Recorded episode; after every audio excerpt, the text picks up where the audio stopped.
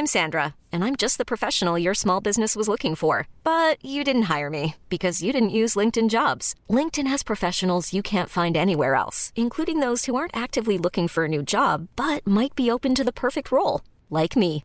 In a given month, over 70% of LinkedIn users don't visit other leading job sites. So if you're not looking on LinkedIn, you'll miss out on great candidates like Sandra. Start hiring professionals like a professional. Post your free job on linkedin.com/achieve today. Porque el mundo actual no se entendería sin la economía y los negocios.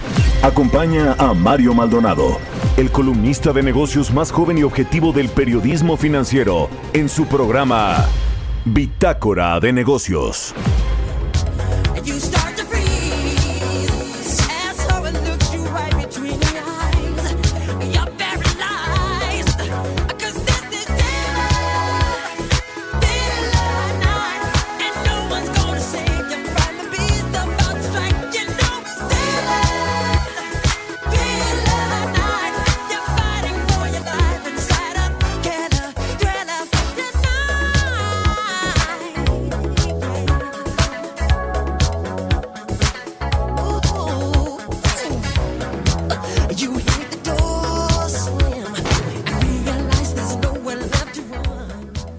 ¿Qué tal? ¿Cómo están? Muy buenos días. Bienvenidos a Bitácora de Negocios. Yo soy Mario Maldonado y me da muchísimo gusto saludarlos en este viernes 30 de octubre del 2020.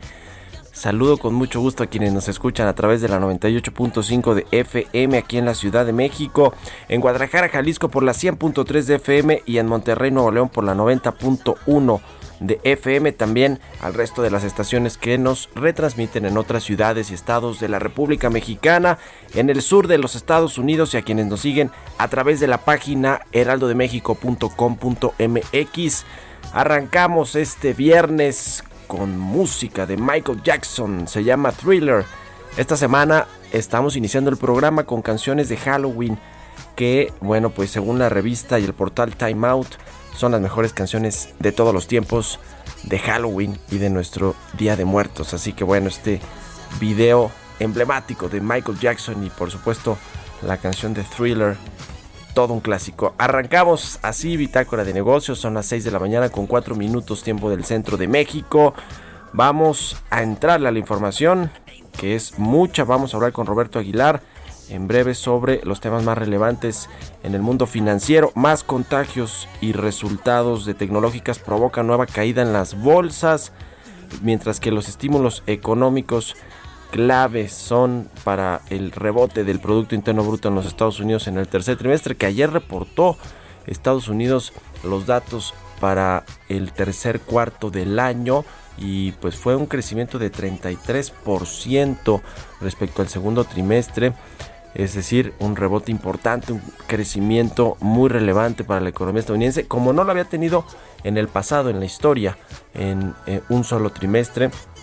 Por supuesto que no hay que echar las campanas al vuelo. Ayer Donald Trump decía que ya, casi casi que ya el COVID no existe, que la economía se está recuperando, que el coronavirus es cosa del pasado. Pero bueno, pues Donald Trump, que es un populista de derecha y que además pues, eh, pues está a días de que se hagan las elecciones en los Estados Unidos, pues obviamente busca, busca eh, pues llevar el agua a su molino, como se dice. Vamos a entrarle a todos estos temas con Roberto Aguilar y vamos a hablar también con Alejandro Guerrero, politólogo, economista e, inter- internacionalista. eh, asociado de Comexi sobre el costo de las elecciones en los Estados Unidos y el voto adelantado, que es un esquema interesante en, eh, de, po- de- de política electoral allá en los Estados Unidos, sobre todo pues también se aceleró por este asunto de la pandemia del coronavirus. Pero bueno, pues estamos ya a unos escasos días de que se lleven a cabo las elecciones, a cuatro días. Vamos a ver pues cómo, cómo van las encuestas, que parece que ya se van cerrando un poquito más. Antes eh, eh, Joe Biden, el representante de los demócratas, traía la ventaja absoluta, bueno, por lo menos 10 puntos arriba en la mayoría de las encuestas en estados clave. Incluso ahora parece que se comienza a cerrar más esta elección. Que yo creo que va a ser justamente eso, una elección cerrada en los Estados Unidos. Vamos a hablar también con Fred Galart, el CEO de Airbus México, sobre las inversiones y nuevas tecnologías que operan en México y en el mundo. Eh, Airbus pues no solo fabrica aviones, sino pues tiene otro tipo de negocios relacionados con la tecnología y de eso vamos a platicar con su CEO, su director general aquí en nuestro país. Hablaremos también con Moisés Salame, el vicepresidente de, de- de Desarrollo y Nuevos Negocios de Bosque Real, sobre el sector inmobiliario, la crisis que ha generado el coronavirus a este sector tan relevante, tanto al sector inmobiliario como al sector de la construcción. Y bueno, pues en, medio de esto, pues hay empresas que están buscando readaptarse a las nuevas condiciones de los, del mercado, de la economía, del consumo, de los eh, intereses de los inversionistas. Y bueno, pues este grupo está anunciando una nueva inversión eh, interesante en medio de la crisis, así que vamos a hablar de eso con Moisés Salame y como todos los viernes Jimena Tolama, la editora en jefe del CIO.com eh, con lo más relevante de la innovación y la tecnología, las startups en México que no hay que perder de vista, nos va a hacer un recuento Jimena de cuáles son estas empresas que tenemos que seguir de cerca y cómo les fue a las tecnológicas también, a las grandototas, las que cotizan allá en el Nasdaq de los Estados Unidos en el tercer trimestre del año. De todos estos temas y muchos más vamos a hablar hoy aquí en Bitácora de Negocios, así que quédese con nosotros. Ya es viernes, además se siente como que ya es viernes, ¿no? Vámonos con el resumen de las noticias más importantes para arrancar este día con Jesús Espinosa.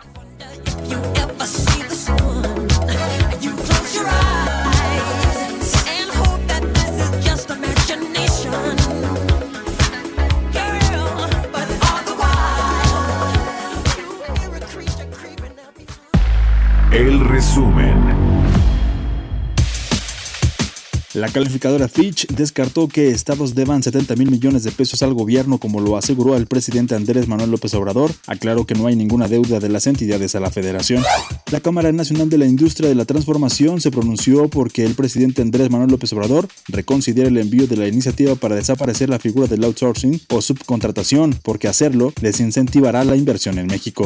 El secretario de Turismo Miguel Torruco evadió comparecer ante el Senado, ya que no acudió a la sesión presencial y pidió que su reunión fuera a través de la plataforma Zoom. En un mensaje, Torruco pidió a los senadores de la Comisión de Turismo de la Cámara Alta que su comparecencia fuera a distancia, pero los senadores se negaron.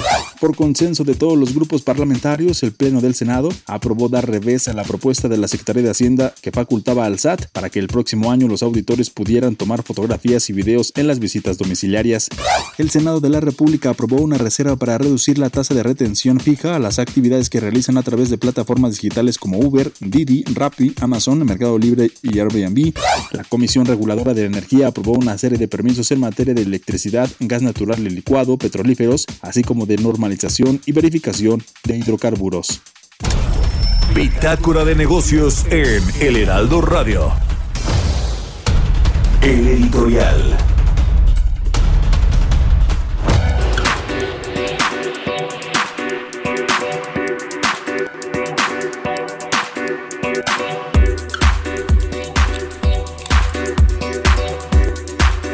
Oiga, pues este caso de Emilio Lozoya, el exdirector general de Petróleos Mexicanos, del cual supimos mucho hace unos meses porque el presidente López Obrador lo traía en su agenda de prácticamente todos los días.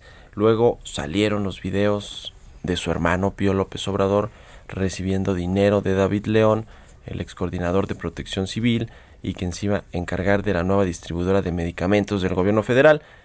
Y bueno, pues ya nos habló más del caso de Emilio Lozoya, eh, con excepción de lo que algunos colegas han publicado de que está en su casa de las lomas de Chapultepec, que le llevan vinos, cajas de vino de Chateau Margaux, cuáles eran estos de 30 mil pesos, 20 mil pesos. Ahorita le vamos a preguntar a Roberto aquí, que es el que sabe de, de los vinos, pero creo que era Chateau Margaux. Eh, y en fin, no, pues ya sabe Emilio Lozoya, que era todo un príncipe, el, el eh, pues el director de Pemex que se pues que se codeaba con la crema innata financiera del mundo de los petroleros y más. Bueno, bueno, a ver, le voy a hoy publicar algo en el Universal que tiene que ver con eh, toda esta, pues, del dinero que generaron durante eh, dos o tres años que estuvieron al frente de Pemex, tanto Emilio Lozoya como su primer círculo de directivos y de amigos, pues se convirtieron ahora en magnates inmobiliarios en los Estados Unidos. Eh, fíjese nada más, y con esta perla eh, le doy pie para que si quiere eche un ojo a mi columna. Emilio Lozoya, además de los depas en Nueva York y de las casas aquí en México, en Ixtapa, en las lomas y todo lo que se compró con dinero que supuestamente provino de Odebrecht, de esta empresa brasileña que bueno pues es como el emblema de la corrupción en Latinoamérica. Bueno, eh, apenas en septiembre pasado, ya durante el juicio que está siguiendo aquí en México, Emilio Lozoya, eh, ante la Fiscalía General de la República, bueno, en septiembre vendió una mansión en Houston, Texas, con valor de 14 millones de pesos. Eh, la había comprado en el 2013 durante el primer año de gobierno de Enrique Peña Nieto. Está ahí en el vecindario de The Goodlands, ya sabe, donde se van los, multimillonarios o los millonarios, sobre todo los mexicanos, les gusta mucho este, este vecindario ya en Texas. Y bueno, pues la, la puso en venta, sigue haciendo negocio porque pues eh, le sacó más o menos 7.2 millones de pesos al tipo de cambio actual. Pero bueno, pues ahí están también con varios eh, inmuebles. Froilán Gracias, su exsecretario particular, Carlos Roa, el, eh, el ex coordinador de asesores de Lozoya, también con varias propiedades allá en Texas, Francisco Olascoaga, también eh, habitante de allá del estado de Texas, con propiedades, dos propiedades, él fue jefe de departamento de la administración, eh, jefe del Departamento de Administración de la Dirección General de Pemex, Arturo Enrique Autrey, el de Procura, en fin, todos, todos estos amigos, nada mal para estos jóvenes que llegaron a Pemex con el objetivo de hacer grandes negocios y convertirse, entre otras cosas, lo que ya son magnates inmobiliarios, por lo menos en los Estados Unidos, para que puedan gozar de una vida tranquila después de tres años de estar en Pemex haciendo travesuras. ¿Cómo la ve? ¿Cree que la Fiscalía tenga en el radar esto? Yo lo dudo porque yo veo al fiscal Alejandro Gertz Manero pues muy tranquilito en este tema del juicio de Emilio Lozoya y muy pues haciendo acuerdos ahí con su papá, ¿no? Para que venga a declarar lo que ellos quieren sin hacer un juicio, creo yo, conforme se debería ser estrictamente apegado a derecho a la ley, al Estado y no mediático. En fin, ¿usted qué opina? Escríbeme a mi cuenta de Twitter, arroba Mario Mal, a la cuenta arroba Heraldo de México. Son las 6 con 13 minutos. Economía y mercados. Roberto Aguilar ya está en la cabina del Heraldo Radio. Mi querido Robert, entonces, ¿Chateau Margaux o de, o de qué estamos hablando? Fíjate que no soy muy dado a los vinos, mi estimado Mario, pero buenos días antes que todo a todos los amigos que nos hacen el favor de escuchar. Pero fíjate que revisé muy rápido y hay dos que están catalogados por un sitio especializado en vino como los más caros del mundo. Esto sí, nada que ver, nada de pequeñeces, mi estimado Mario. Híjole, Romané bueno. Conti es uno Sí, sí, sí. y el otro es Aurum Red, que son dos vinos que se producen en la región de España que se conoce como pedroñeras. Y bueno, pues han hablado de tre- 340 mil euros la botella que se ha llegado a pagar más cara y el precio eh, actualmente está oscilando entre 17 mil y 25 mil euros. Ahí. Bueno. Cualquier cosa, mi estimado Cualquier Mario. cosa. Ahora sí, Robert, arráncate con la información internacional. Pues fíjate que Mario, que ya nos eh, amanecimos con el dato del crecimiento de la economía o el comportamiento de la economía en el tercer trimestre del año. Ayer lo reportó Estados Unidos, como comentabas al inicio del programa. Hoy le toca a México y la verdad es que yo le pregunto al secretario Llorio, ¿dónde está la sorpresa que nos había dicho? Porque la economía de México se expandió 12% en el tercer trimestre. Esto respecto al, respecto al trimestre inmediato anterior, cuando caímos 18%, y el Producto Interno y el PIB bajó 8.6% si lo medimos con el mismo periodo, pero del año anterior. Así es que nos quedaron a deber y nos van a seguir quedando a deber todavía en términos de crecimiento. Sin embargo, la nota, Mario, es que esto estuvo literalmente en línea con lo que esperaba el mercado. Así es que no hubo tal sorpresa, como decía el subsecretario.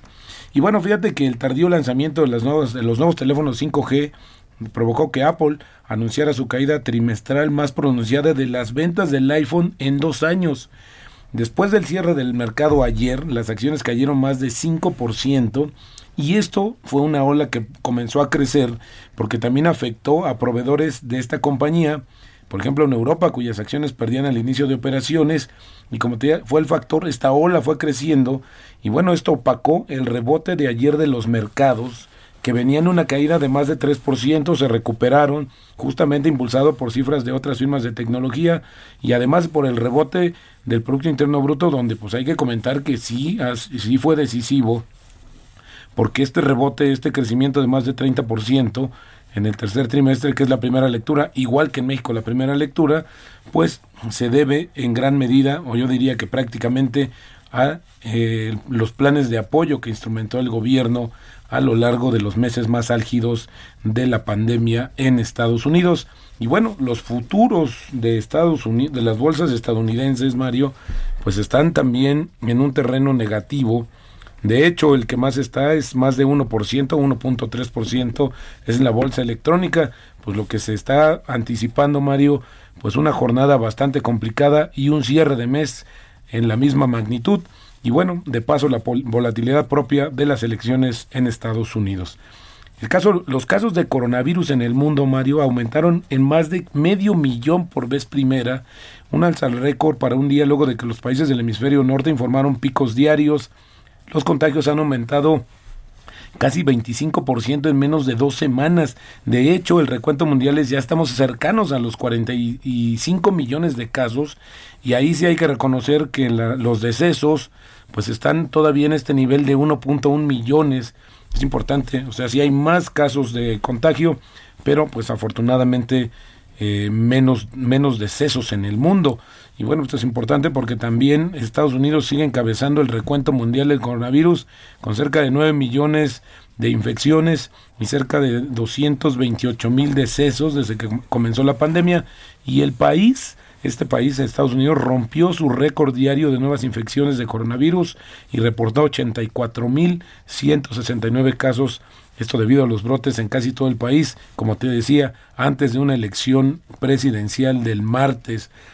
Y por si esto fuera foco, Mario, fíjate que el grupo de trabajo de la Casa Blanca sobre el coronavirus advirtió que la persistente y amplia programación, propagación justamente del virus en la mitad occidental de Estados Unidos, y, eh, pues eh, están, están invitando que se adopten medidas de mitigación agresivas para frenar las infecciones porque están anticipando un futuro bastante complejo.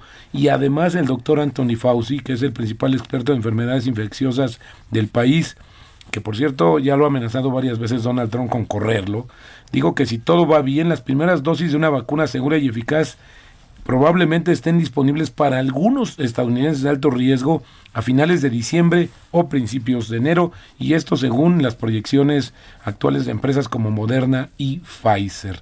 Interesante también lo que está sucediendo. Y bueno, regresamos rápidamente a este tema del crecimiento de la economía, que por cierto, estamos viendo datos prácticamente en todo el país, están eh, pues eh, coincidiendo en el tiempo los datos del comportamiento de las economías, y ayer tocó el turno a los Estados Unidos, y con este, pues este, esta bolsa de 3 trillones de dólares, pues esto fue lo que determinó justamente el incremento en el tercer trimestre del año, pero también fíjate que se dio a conocer el dato de la Unión Europea, que se recuperó un ritmo más rápido de lo esperado. Ahí eh, los 12, pa- los 19 países que conforman este bloque, pues el PIB aumentó 12.7% entre julio y septiembre y esto pues es interesante porque en el trimestre pasado había caído 11.8%, es decir, que ellos sí están recuperándose, ¿no? No más no solo se quedaron en el rebote y luego rápidamente te comento que el grupo financiero Banorte pues dio a conocer también que sus ganancias aumentaron 1% en el tercer trimestre y también tuvo crecimiento en la mayor parte de la cartera de créditos. Y solamente sumaría, Mario, si me lo permites, esta frase, una frase interesante, a ver a quién se la acomodamos. Dice, si te cuesta trabajo entender cómo funciona el mercado, la economía y las finanzas, ya puedes gobernar. Esto lo dijo José Luis García Barcalá o Joe Barcalá, que es un escritor mexicano, y bueno, pues allá hay muchos que les Ahí está el presidente López Obrador. Fue el Y- primero que me vino a la mente. Gracias, Y el Roberto. tipo de cambio 21.35. 21.35. Gracias, Roberto. Roberto Aguilar, síganlo en Twitter, Roberto AH6 con 20 minutos. Cobertura especial, El Heraldo Radio, Elecciones Estados Unidos 2020. Está en la línea telefónica Alejandro Guerrero Monroy, politólogo, economista, internacionalista y asociado del Consejo Mexicano de Asuntos Internacionales. Alejandro, buenos días. Buenos días, Mario. Qué gusto saludarte. Igualmente, hoy estamos a cuatro días de las elecciones en los Estados Unidos. Eh, hay votos adelantados donde ya nos va reflejando más o menos cómo puede salir eh, la votación en diferentes estados, sobre todo los clave, los estados clave. Hay encuestas, por supuesto, y el costo de las elecciones que también es altísimo. Cuéntanos, por favor, Alejandro. Bueno, así es, Mario. Eh, a cuatro días de la elección en, en, el vecino país, bueno, ya casi 70 millones han votado por adelantado, como, como han señalado. Esto representa más del 50% del total de votos emitidos en las elecciones previas de 2016. Y bueno, el costo total de las campañas en Estados Unidos es algo que llama mucho la atención porque han alcanzado un nivel récord de 14 mil millones de dólares, lo que la convierte en la, en la más cara campaña presidencial de la historia, según cálculos del Center for Responsive Politics, que hace un seguimiento muy puntual y muy riguroso de estas donaciones, estos eh, gastos políticos. Uh -huh. Tenemos un, un, fenómeno muy interesante, Mario, que es el siguiente. A mayor polarización política en, en Estados Unidos, mayores donaciones y mayor atractivo para destinar fondos a las campañas.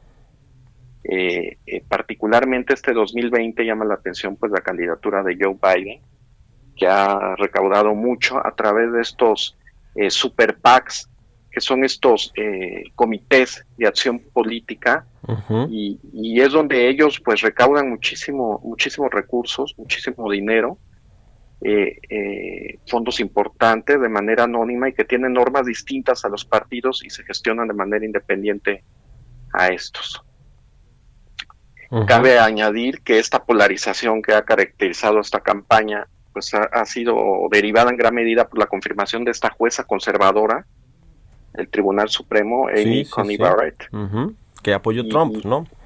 Que apoyó Trump, exactamente, y que contravino esta tradición de no abordar este, estos procesos durante la época electoral. Entonces, una campaña muy, muy polarizada, que ha incrementado donaciones, uh -huh. que ha, que bueno, eh, eh, ha generado mucho, mucho, mucha inquietud uh -huh. en el ámbito político en Washington. Oye, eh, Alejandro, nos queda un minutito y medio. ¿Cómo ves las encuestas se van cerrando hacia el, la, el día de la elección, el día D, eh, el próximo 3 de noviembre? Y también, eh, pues, ¿cómo ves a Donald Trump si llega a perder, va a reconocer su, pues, su derrota? Pues mira, la verdad es que van muy cerrados, se tiene todavía el fantasma de 2016, como recordarás, pues a pesar de todos los indicadores, sondeos, fondos, el voto anticipado que favorece a Biden, uh -huh. pues está presente este temor de 2016 en el ambiente electoral, con la derrota, recordarás, de Hillary Clinton, que contaba con una ventaja en los sondeos y más recursos que Trump. Sí, Entonces, sí. bueno, ahorita está pues ese temor y, y lamentablemente eh, pues existe un mensaje para suprimir o inhibir el voto eh, no sé si has escuchado esto en Estados Unidos, uh -huh, de que uh -huh. se está fraguando un magnofraude y de que habrá brotes de, de violencia derivado de un caos postelectoral. Uh -huh. Estas amenazas o predicciones han, han, prendido los focos rojos y ya, sí. incluso ayer la, la, conferencia de alcaldes emitió un documento con recomendaciones. Pues se por si llegaran a surgir estos actos violentos. Así Vamos a estar viendo y si nos permite lo platicamos más adelante. Te agradezco Alejandro Guerrero, asociado de Comexi, por no, a tomar la entrevista y muy buenos días. Un abrazo, Mario, que estés muy bien. Igualmente un abrazo. Vamos a hacer una pausa, volvemos. Continuamos en un momento con la información más relevante del mundo financiero en Bitácora de Negocios con Mario Maldonado. Regresamos. Heraldo Radio, la HCL se comparte, se ve y ahora también se escucha. Heraldo Radio, la HCL se comparte, se ve y ahora también se escucha. Estamos de vuelta en Bitácora de Negocios con Mario Maldonado.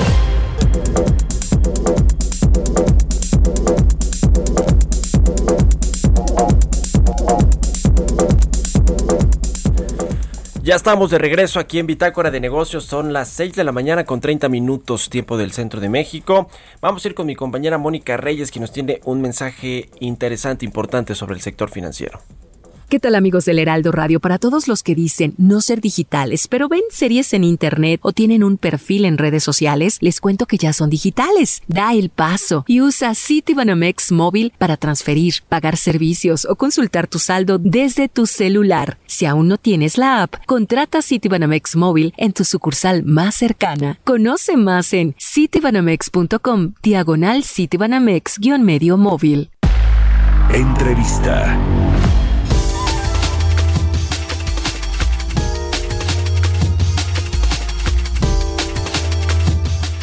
Bueno, vamos a platicar, como le comenté al inicio del programa, con Fred Galart. Él es el CEO de Airbus México.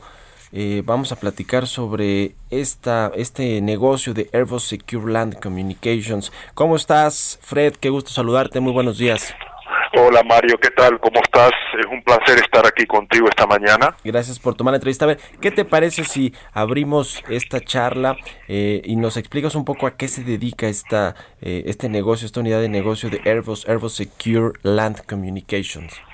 Sí, mira, como todos probablemente sabemos, Airbus es una empresa muy grande que está compuesta de tres uh, divisiones muy importantes la que es uh, Airbus comercial, que hace todos los aviones que todos volamos, lo que son helicópteros y Airbus uh, uh, SLC, que está dentro de la división de defensa y espacio, que tiene que ver con todos los elementos de seguridad para fuerzas federales o fuerzas estatales o o municipales. Y Airbus SLC, Secure Land Communications, está dentro de esa división.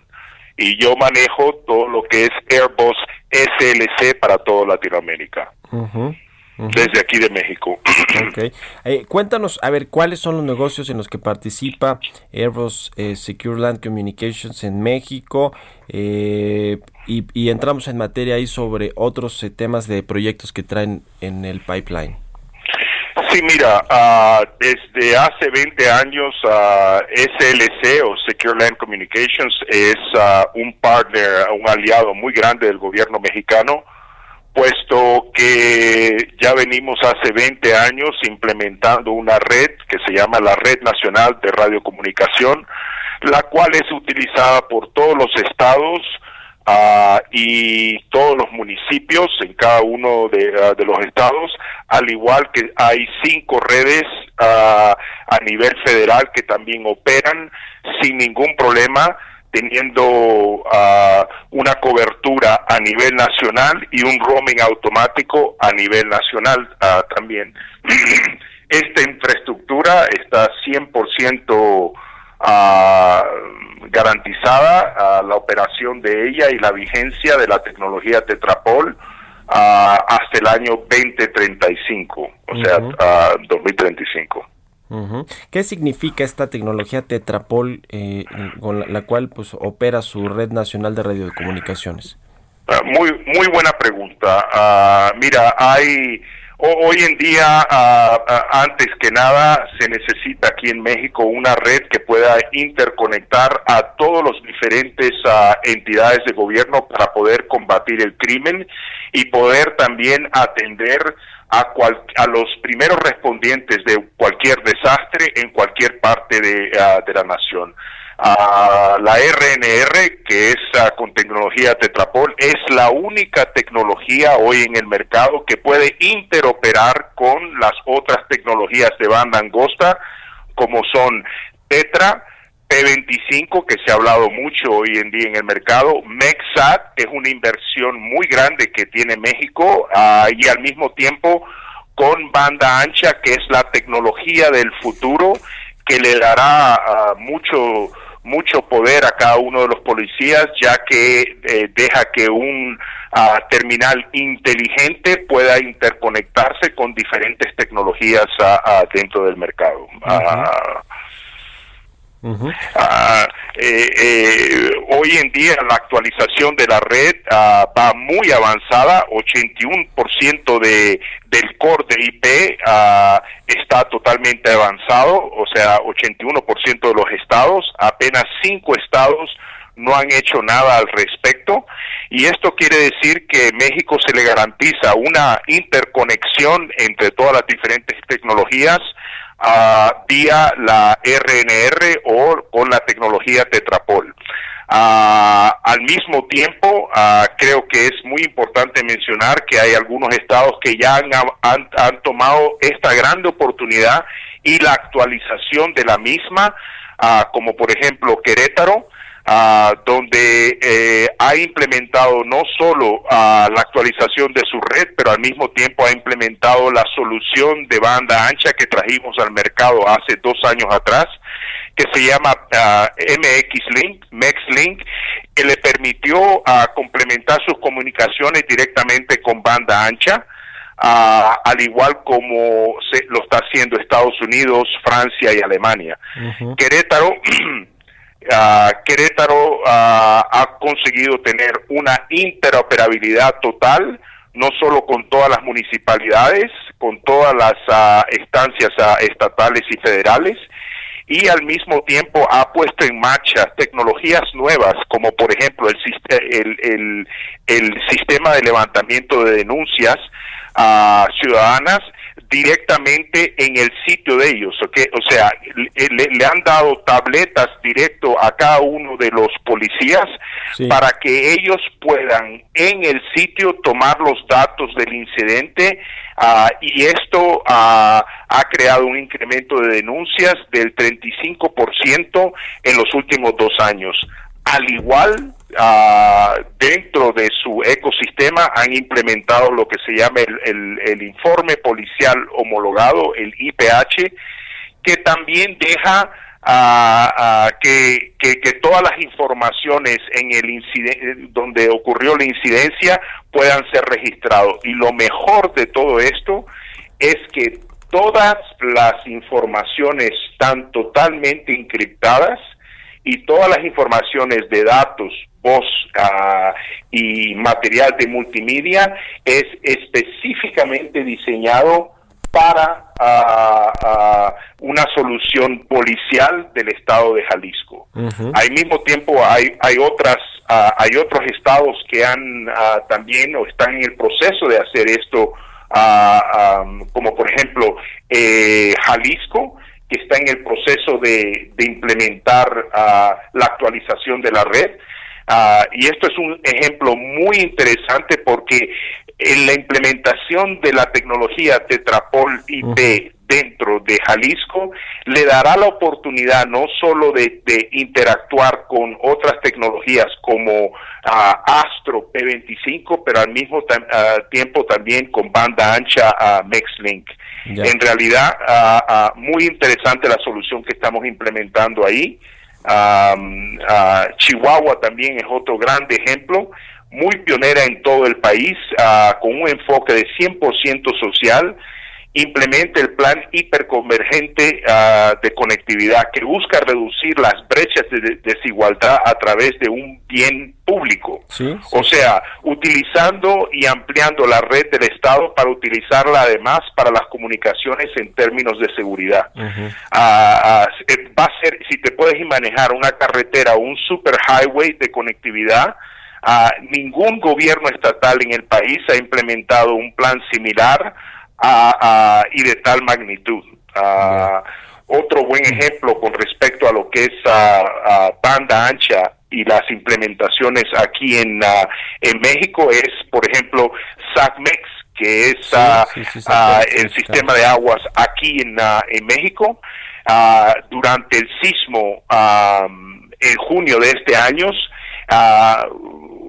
eh, eh, SACMEX pudo mantenerse conectado por una, un, un- factor muy importante que tiene la red de MexLink, el cual es QPP, que es la garantía de acceso prioritario para los ah, usuarios de MexLink, que quiere decir que nivel número uno, las estancias de gobierno pueden accesar la red porque en realidad, ah, Sí. ah, como todos bien sabemos, cuando tienes un sismo o tienes un problema, todo el mundo quiere llamar a su casa, todo el mundo quiere ver qué es lo que está pasando, cuando en realidad las estancias en ese momento necesitan la prioridad de la red o el acceso prioritario a la red para poder eh, conectarse y resolver situaciones de, ah, de prioridad De en cada uno sí, de los sí, sí. lugares. Pues está muy interesante. Te agradezco mucho, Fred. A ver si luego nos vemos por acá en el estudio y platicamos más a, a fondo. Te agradezco mucho la entrevista, Fred Galar, CEO de Airbus México. Muy buenos días. Muy buenos días a ti, gracias, ah, que tengas buen día. Igualmente un abrazo. 6 con 40 minutos. Bitácora de negocios. Y bueno, pues ya le platicaba al inicio del programa sobre el sector inmobiliario y de construcción que, pues como todos los sectores económicos e industrias del país, se vio afectado por el coronavirus. Sin embargo, hay empresas que, pues eh, dentro de todo, siguen con sus planes de inversión y con nuevos proyectos. Y a propósito, pues de esto último, me da gusto saludar en la línea telefónica a Moisés Salame. Mo- Moisés Salame, vicepresidente de Desarrollo y Nuevos Negocios de Bosque Real. Moisés, muy buenos días. Gracias por tomar la llamada. Muchas gracias, Mario. Pues cuéntanos primero a ver cómo se eh, vivió eh, o cómo han enfrentado esta, esta crisis económica que obviamente pues le ha pegado al sector inmobiliario para entrar en materia del nuevo proyecto que traen también bajo el brazo. Pues mira, difícil como todos, no ha sido momentos fáciles, pero vamos avanzando y vamos caminando bien. Nuestro sector abrió hace tres meses y desde entonces pues hemos venido impulsando nuevos desarrollos y ventas. Durante la pandemia no dejamos de vender, la verdad es de que la vivienda se siguió moviendo, no a los niveles que traíamos, pero afortunadamente se continuó la venta. Y bueno, pues Y ahora- eh, sí traen este proyecto, ¿no? De la Torre de Signo, eh, este proyecto de oficinas ahí en Whisky Lucan. Cuéntanos por favor los detalles y pues cuáles son las, las proyecciones que ven también hacia adelante en términos de recomposición y recuperación del mercado de oficinas en, en México. Pues mira, a pesar de que todo el mundo habla de que va a haber un cambio en el tema de oficinas, nosotros creemos que el proyecto que estamos poniendo hoy en Bosque Real, que está ubicado en Whisky Lucan, en el Estado de México, es un proyecto que va a se adapta a las condiciones que tenemos hoy, a pesar de que venía ya diseñado desde el año pasado. Estamos ofreciendo espacios desde 30 metros cuadrados en, uno- en un edificio de, de todo lujo, de la certificación más alta que hay, que es A que es eh, el- los edificios de mayor calidad en el mundo de oficinas. Cuéntanos los detalles de el diseño, la construcción de esta torre de signo que, me parece a mí relevantes, incluso eh, lo diseñaron también en conjunto con esta firma italiana Pininfarina, ¿no? Cuéntanos ahí un poco de los detalles ya que nos hablabas de eh, pues de- del lujo de los eh, edificios de oficinas que tienen esta torre. Pues sí, como mencionas, eh, la- el diseño es de la firma Pininfarina. El Ujú. Pininfarina, eh, pues como muchos saben, es una firma líder en diseño a nivel mundial, eh, muy conocida por el Ferrari, por, Sí, sí, por sí. su diseño del Ferrari Pi- Pininfarina. Y decidimos invitarlos a que diseñen nuestro edificio y pues casualmente es el primer edificio que diseñan en México y es este pues la verdad es que fue un diseño maravilloso el que hicieron con unos espacios pues con un toque italiano como ellos lo saben hacer muy bien. Y pues eh, quedó increíble no la verdad es que es un diseño muy dinámico los espacios pequeños con áreas para esparcimiento también. Vamos a tener área comercial con restaurantes cafeterías etcétera. Eh, 135 millones de dólares es la inversión de este eh, proyecto, ¿no? De la Torre de Signo. ¿Cuándo va a estar eh, listo y a la venta, las preventas, todo este asunto? ¿Cómo, cómo va avanzando, Marcos? Mo- Moisés, perdóname, Moisés, Moisés, sí, sí, no te preocupes.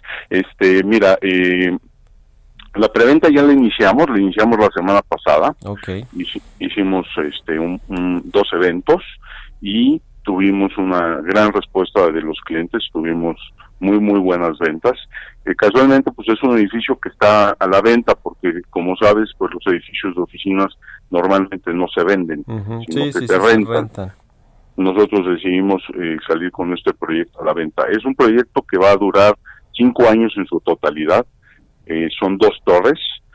Las dos torres suman 45 mil metros cuadrados de construcción. Como lo mencionaste, eh, la inversión total son 135 millones de dólares y la construcción la vamos a iniciar en los primeros días de enero del, 20 del 2021. Ujú, del 21, que ya pues ojalá que parece entonces ya estén reactivadas muchas otras industrias o por lo menos ya una capacidad mucho mayor y que haya más control de la epidemia del coronavirus y por lo tanto pues un rebote más vigoroso, importante de la economía del que se prevé por lo menos hasta ahora. Eh, ¿algún, ¿Algún comentario final, Moisés, eh, eh, que quieres invitar ahí a la gente que revise la página, el proyecto, que se acerque con ustedes? Sí, mira, este, el, el proyecto está en la página de Bosque Real, que es eh, www.bosquereal.com.mx. Ahí pueden pueden ver el proyecto, nos pueden llamar. También ahí en la página están los teléfonos nuestra área de ventas y eh, pues estamos eh, muy muy deseosos de que vengan a Bosque Real y conozcan Bosque Real porque mucha gente no conoce Bosque Real que realmente es un, lugar maravilloso dentro de eh, pues el área metropolitana de la Ciudad de México. Pues te agradezco mucho el tiempo, Moisés Salame, vicepresidente de Desarrollo y Nuevos Negocios de Bosque Real, por haber tomado la llamada, estar aquí en Bitácora de Negocios y muy buenos días. Muchas gracias Mario, te agradezco mucho a ti. Estamos en contacto, el, eh, bueno, pues el vicepresidente de Bosque Real, Moisés Salame. 6 con 46 minutos, casi 47, vamos a otra cosa. Innovación.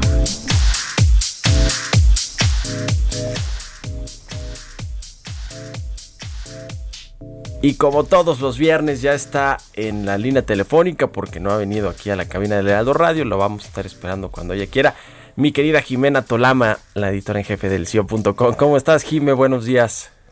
Buenos días, Mario. Oye, nada más me pones presión. Ya No, pronto, hombre. ya pronto. No, Jime, Jime, es que te extrañamos acá en la cabina, esa es la Ya verdad, pero sé. primero la salud y el distanciamiento social y eh, pues esta, toda esta normatividad que nos ponen las autoridades para evitar más contagios. Pero bueno, Jime, a ver, ¿de qué vamos a platicar hoy? Cuéntanos.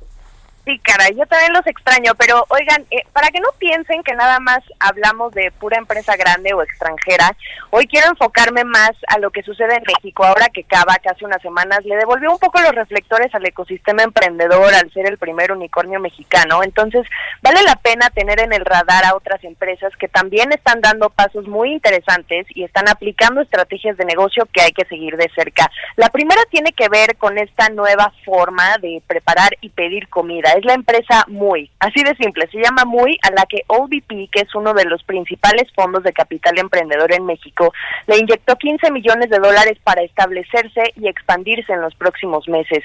La empresa es una especie de híbrido entre cocina casera y cocina fantasma, que ya sabemos que son las que solo preparan comida para pedidos en línea, y lo que hacen es que utilizan inteligencia artificial para la cuestión de los pedidos y entregar alimentos en un periodo muy corto de tiempo. Yo creo que de ahí viene el ingenio del nombre y estos negocios evidentemente jamás los pensaron para un escenario pandémico. Entonces eso te habla de la suerte que se les adelanta y que son los que más crecen. Entonces seguramente escucharemos hablar mucho de ellos, ya ni se diga en años, sino en los próximos meses. Y en el plano fintech hago dos menciones. Primero, Confío, que es 100% mexicano, esta empresa que otorga financiamiento a pequeñas empresas y que fue una de las que lideró esta ola de, de- de tecnología financiera hace ya cuatro años. Ellos consiguieron hace unos días un crédito de 60 millones de dólares del BID Invest, que es el brazo financiero del Banco Interamericano de Desarrollo, para poder renovar créditos. Sucede que con todo esto de la pandemia, pues Confío tuvo que reducir la cantidad de nuevos préstamos para ser flexibles con los clientes que ya tienen. Entonces, esto les permite reactivar los préstamos.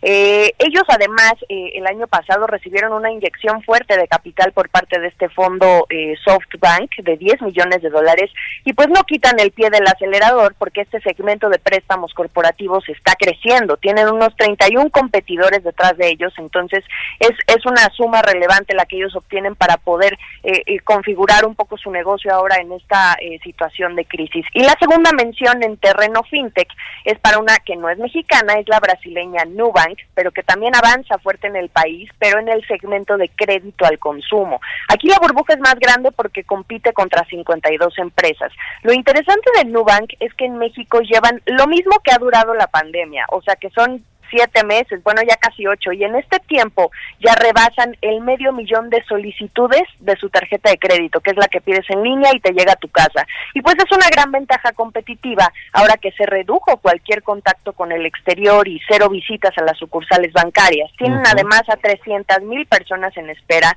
entonces van avanzando a paso muy acelerado. Y ahora, eh, de FinTech nos vamos al, al sector turístico. Aquí hay dos que también hay que mencionar. Primero, la mexicana Casai, eh, es nueva, recibió unos 48 millones de dólares del- de, de dos fondos, Andreessen Horowitz y Triple Point. Eh, es una cifra bastante considerable si tomamos en cuenta que el turismo fue el más golpeado de esta crisis. Entonces, sí, sí. pues que les vieron, ¿no? Ellos ellos se acotaron a un nivel más segmentado porque eh, eh, son como un tipo de Airbnb, pero que solo eh, hacen reservas de- reservaciones de departamentos de lujo. Te dan todos los servicios a través de su plataforma y además te manejan un formato de cero contacto porque hasta las puertas las abres únicamente con una llave inteligente. Son departamentos inteligentes y tienen amenidades eh, que podrías encontrar en una casa inteligente. Entonces, eso está muy interesante de observar y ver cómo crece esta eh, empresa. Ahorita tienen como 200 departamentos en cartera, pero también el reto es que eh, no solo sean intermediarios, sino que también se hagan de sus propias eh, eh, eh, pues propiedades, ¿no? Valga, valga la palabra. Y la otra empresa que ya también se metió en esta industria porque puede y porque no le basta con todo lo que ya ofrece es Rappi. Me da mucha risa porque su última movida fue la banca, su alianza con Banorte, de la que todavía no se sabe más, eh, por cierto, y pero ahora van a ofertar viajes, vuelos, alojamientos, paquetes y a la renta de autos. Van en serio porque tienen de aliados a, por ejemplo, Grupo Presidente. Entonces ahí también habrá un crecimiento muy interesante de esta plataforma que pues ya hace todo en uno, ¿no? Y por último, en el sector de consumo, eh, esta empresa eh, pues es, es prácticamente una, una bebida alcalina, pero vale la pena observar su crecimiento que es Zoe Water. Eh, creo que en algún momento eh, todos nos hemos interesado más por ese consumo más apegado a la salud y, nuestro cuerpo y demás. Y pues esta empresa, eh, esta, esta bebida que, que se lanzó en 2012, eh, eh, pues sigue creciendo y sigue compitiendo cada vez más fuerte en los anaqueles de los supermercados. Ellos lograron reunir 7.7 millones de pesos de inversión en tres semanas a través de una plataforma de crowdfunding. Esto quiere decir que su crecimiento y expansión son relevantes en el mercado de bebidas y que no solo es respaldado por fondos grandes de capital privado, sino por inversionistas de a pie como tú, como yo, que podemos meterle dinero y recibir buenos retornos, ¿no? Entonces, eh, esto es de lo que te quería hablar hoy, Mario, y si nos fijamos, algunas son recién creadas y otras que quizá no nacieron en México, pero al operar aquí están haciendo un gran aporte a la forma en que consumimos todo, Mario. Pues sí, sí, muy interesante. Eh, todas estas startups que ven en México, pues un mercado interesante para eh, pues arrancar o para llegar a cubrir algunas necesidades ¿no? de, de los de los ciudadanos y pues México siempre ha sido para muchas empresas nacionales e internacionales un gran mercado y una economía vibrante. Oye, Jime, y en un minutito y medio nos vas a decir algo de los reportes del tercer trimestre de las tecnológicas, de una por Sí, lo ya. Sí, sí, sí. Ayer ya eh, eh, ya reportaron todas. Eh, Netflix yo creo que eh, fue la que más se las vio negras porque reportó menos suscriptores y esto hizo que su acción cayera, sobre todo porque en Estados Unidos Disney Plus está arrasando y ante una mayor oferta de contenidos en streaming, pues hay que ver si puede mantener su ritmo de crecimiento.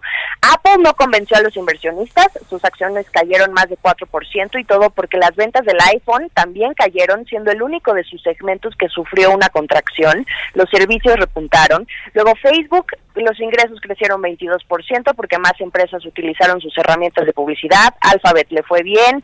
Amazon, ni qué decir. O sea, nada más con decirte que, o sea, reportaron eh, ingresos por 96 mil millones de dólares Sí. y esperaban 92. Muy bien. Microsoft ganando con- como siempre y Twitter igual. Gracias, Jime. En cinco segundos tus redes sociales.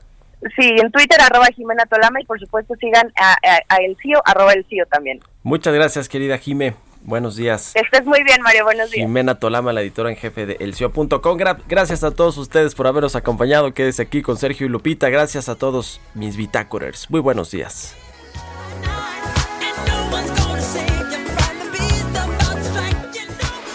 Esto fue Bitácora de Negocios con Mario Maldonado, donde la H suena y ahora también se escucha. Una estación de Heraldo Media Group. Ever catch yourself eating the same flavorless dinner three days in a row? Dreaming of something better? Well, HelloFresh is your guilt-free dream come true, baby. It's me, Kiki Palmer. Let's wake up those taste buds with hot, juicy pecan-crusted chicken or garlic butter shrimp scampi. Mm. Hello Fresh. Stop dreaming of all the delicious possibilities and dig in at HelloFresh.com. Let's get this dinner party started.